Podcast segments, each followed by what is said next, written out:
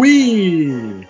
Hoje nós temos um programa afrancesado, pois é o nosso especial do Festival de Cannes de Publicidade e Propaganda e Marketing, o festival mais badalado que celebra a criatividade, por isso que ele é muito bacana. Podemos discutir se os ganhadores dos prêmios foram os mais efetivos, mas uma coisa é certa: é muito bacana discutir as ideias criativas, as sacadas e, por que não, Hoje, o festival é principalmente um lugar de encontro onde as pessoas debatem tendências. O festival, que tem várias empresas de tecnologia ali trabalhando, a Microsoft, eu inclusive trabalhei muito para o evento, mas você quer ter essa vida de glamour, você vai para vendas. Né? Se você é uma pessoa assim de produto como eu, trabalhei bastante nas mensagens que nós vamos entregar, que nós entregamos essa semana no evento, mas não estou lá. Mas não há problema, porque afinal de contas, quem frequenta a Lagoinha em Ubatuba, por que vai querer frequentar Cannes? Não, não há a menor necessidade e eu estou feliz falando aqui da minha casa em Seattle, onde, aliás, o tempo está muito bom. Então, vamos falar sobre o festival. As empresas, assim como a Microsoft, outras gigantes da tecnologia que têm negócios em publicidade, também estão lá com as suas casas, as suas tendas na praia, onde as pessoas param para ter palestras, ver painéis e discussões. Mas as atenções, sem dúvida nenhuma, estão voltadas às premiações, celebrando a criatividade das agências e das marcas que realmente quiseram fazer algo especial com as suas campanhas. Para você ter uma ideia, são várias as categorias que são premiadas. Tem as categorias mais clássicas, que são aqueles formatos mais tradicionais, que é a categoria filme, que são aqueles comerciais que a gente vê na televisão, geralmente. A categoria outdoor, print, rádio. E aí tem outra categoria craft, que é a parte mais artística, que tem coisas como design, design digital.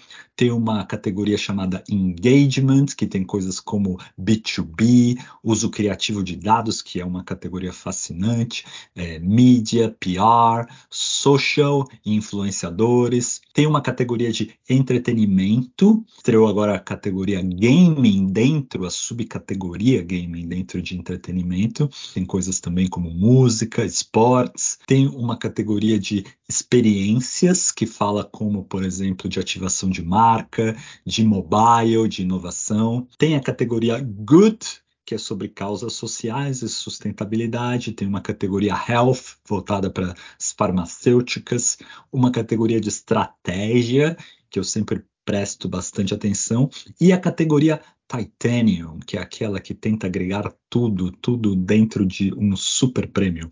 Então não dá para falar de todos os vencedores, mas eu vou tentar fazer um apanhado geral do que me chamou a atenção. Vamos lá. Primeira coisa, antes de falar de um ou outro, este ano o festival que celebrou 70 anos de existência, teve uma tagline que falava assim: esse é o evento Creativity that Drives Progress. Então, a criatividade que faz o progresso acontecer. Eu achei que os jurados realmente encamparam e abraçaram essa ideia porque a maior parte dos vencedores teve uma mensagem voltada para alguma causa social. O que é muito bacana, porque marketing sim pode ser mais do que vender danoninho.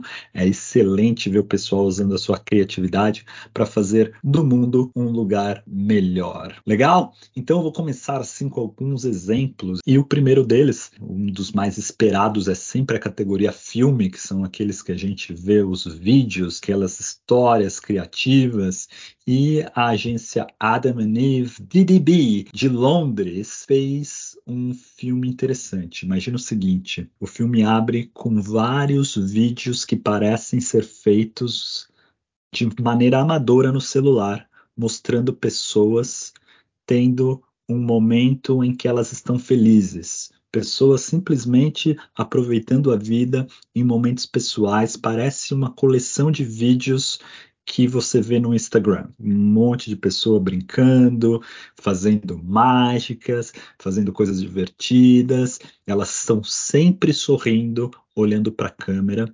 E ao fundo você ouve uma melodia, uma música cantada a capela que apesar de parecer um pouco melancólica, ela fala sobre felicidade, como é importante ser feliz e coisas do tipo. E aí vai tendo essa curiosidade, o que é que esse filme é a respeito? E ao final a surpresa, vem um texto falando que todas as pessoas que aparecem super felizes nesses vídeos de redes sociais cometeram suicídio. Peça era para gerar a sensibilidade em que nem sempre você vê quando a pessoa tem um problema que a pessoa que aparenta ser super feliz pode estar tá passando por um quadro de depressão ou outros problemas e que precisam de ajuda. Então, no final, convoca as pessoas a conhecerem mais, se educarem mais sobre o tema para poder ajudar pessoas nessa situação. Até me lembrou bastante do caso do ator Robin Williams, que era tão carismático, sempre tão alegre na frente das câmeras, mas que passou por essa situação que poucas pessoas sabiam que estava deprimido. E também foi o caso do grande prêmio Titânio, que é aquele que eh, faz um apanhado de todas as categorias e tenta dar um, um, um prêmio de uma ação bem holística e que foi um prêmio que quem ganhou foi uma agência, uma agência na Austrália e que falava o seguinte: existe uma nação, Tuvalu, que é uma daqueles países ilhas que está sendo ameaçado pelo nível dos oceanos crescendo, dado o aquecimento global. Pelo direito internacional, para você ser reconhecido como nação, significa que você tem soberania sobre um território. Mas se essa nação parar de existir como território, significa que ela desaparece da face da Terra, então a ação toda foi como lançar a primeira nação digital do planeta. E houve uma série de ações para promover a, o reconhecimento de Tuvalu como a primeira nação digital do planeta, o que de fato é uma artimanha para que as pessoas também se sensibilizem a crise que o país e o planeta está vivendo. Outra categoria que eu sempre presto atenção, gosto de ver e por isso está aqui no nosso resumo é a categoria de estratégia criativa, que ficou com os franceses, que foram uma ação para a Renault. Eles partiram do problema que a maior parte dos carregadores para carros elétricos fica na parte urbana dos países perto das cidades. Nas áreas rurais é difícil você encontrar uma área para recarregar o seu carro elétrico. Então eles lançaram uma ação que falava a primeira vez que nós temos um Airbnb para carregar carros. Então eles incentivavam pessoas a entrar no Airbnb e colocar a sua casa disponível para outras carregarem seus carros né, quando elas estiverem viajando lá na Europa, está passando por uma região super bonita, mas não tem o carregador, como eu faço? Ah, você pode usar da mesma forma que você aluga um quarto para o Airbnb, você pode alugar uma garagem de repente e carregar o seu carro. Uma Microsoft também ganhou um prêmio numa categoria que, para quem é de produto, é fascinante. A categoria se chama Criatividade para transformação de negócios. Quem levou foi a agência da Microsoft Macan em New York, que partiu da premissa que 90% dos idiomas serão extintos até o final do século. E aí pegou uma etnia na África Ocidental chamada Fulani, e eles falam um idioma chamado Adalan, que não tinha um alfabeto escrito. Dois irmãos resolveram, da comunidade, resolveram mudar essa situação e criaram um alfabeto, mas estava tudo no papel. Aí a Microsoft entrou, criou uma fonte usando os desenhos dos irmãos, mas também levando em conta toda a arte daquela comunidade para fazer super customizada de uma maneira que a própria comunidade se visse refletida naquele alfabeto novo e colocou agora essa, esse idioma no mundo digital, porque agora são fontes oficiais dentro do Microsoft 365. Então você pode ir lá no seu Word, no seu PowerPoint e usar aquele idioma. Mais importante, dar continuidade para que esta língua não seja esquecida. Outro exemplo, também na linha social, foi o prêmio que o Brasil Zil Zil ganhou. Como sempre, a agência Almap, genial, gosto muito do trabalho deles, levou na categoria B2B, que eu sempre também presto atenção. Quem fala que em B2B você não pode ser criativo, você deve ser criativo, afinal de contas, estamos vendendo para pessoas e elas também têm coração, apesar de algumas vezes não aparentar. Mas sim, a ação foi para uma ONG de proteção do meio ambiente, falando o seguinte: olha, nós precisamos mobilizar pessoas e empresas. E essas empresas, qual é a linguagem que pessoas de negócio, empresas entendem, respeitam e prestam atenção? É a, linguagem de business, de negócios. Então toda a ação foi a respeito de lançar na bolsa de valores o planeta Terra como se fosse uma empresa, falando isto sim é uma empresa realmente global e falava da administração dos recursos. Pelo jeito, pelo que eu vi do filme, teve bastante repercussão na imprensa. Enfim, achei muito legal todas essas premiações que tem alguma causa associada, mas também tivemos algumas que não tinham nenhuma causa clara associada o que também é bom. Estamos aqui, afinal de contas, para vender produtos, para criar e reforçar o valor das marcas. Algumas ideias foram geniais, foi muito bacana de ver. Eu vou destacar algumas que eu gostei bastante. Primeira, numa, na categoria mobile, os nossos Los Hermanos na Argentina, a Argentina, depois de décadas, finalmente ganha uma Copa do Mundo. O que, que eles fizeram? A agência mandou uma notificação por um aplicativo tipo Uber, Uber Eats, é, Rappi, que estava uma entrega a caminho. Mas qual essa era a entrega? A entrega era a taça da Copa do Mundo. Então, no mapinha, ao invés de mostrar a comida, o carro chegando perto da sua casa, o mapa mostrava o avião que tinha acabado de decolar lá do Catar até ele chegar na Argentina. E ia mostrando o status do seu pedido, o pedido de todos os argentinos, por décadas, que era finalmente trazer uma Copa do Mundo para casa. Achei demais, parabéns. E a mesma agência, também lá na Argentina, ganhou em outra categoria, que é a categoria fascinante, que é o uso criativo de dados. A ação foi para a cerveja Stella Artois e foi muito bacana. Eles usaram um monte de inteligência artificial para mapear diversas obras de artes que em várias obras de artes as pessoas estão bebendo alguma coisa. E a Stella Artois é uma cerveja que foi fundada, uma das mais antigas, lá em 1300 e pouco. Então, eles pegaram todas as obras de artes que aparecem bebidas e olharam usando inteligência artificial para cor, para o formato do copo e também cruzaram dados da própria empresa em relação à distribuição da cerveja e fizeram um algoritmo que determinava a probabilidade de naquele quadro a pessoa estar bebendo uma Stella Artois. Então imagina você usando um aplicativo que você pode estar no museu, câmera do seu celular, e ver que aquele quadro pode ser um quadro do Van Gogh, está ali o copo que está representado naquela tela tem 87% de probabilidade de ser uma Stella Artois. Fechando aqui, vou falar da categoria gaming, assim como a UMAP é uma agência que eu gosto bastante, a agência Wyden Kennedy de Portland, onde eu já morei, uma das agências mais criativas, acompanho bastante o trabalho deles, ganhou na categoria gaming, mas aí eu também vou fazer as minhas críticas. Eu, se eu fosse um dos jurados, não daria premiação. Por quê? Como que foi o prêmio? Eles fizeram uma ação para promover os 10 anos de um game para celular que chama Clash, talvez você jogue. Estava celebrando 10 anos de existência. Mas eles falaram assim: poxa vida, mas no mundo dos games é legal a, o fato de ter uma nostalgia, aquele tipo Super Mario, aqueles games que têm mais de 40 anos de história. Então, o que, que eles fizeram?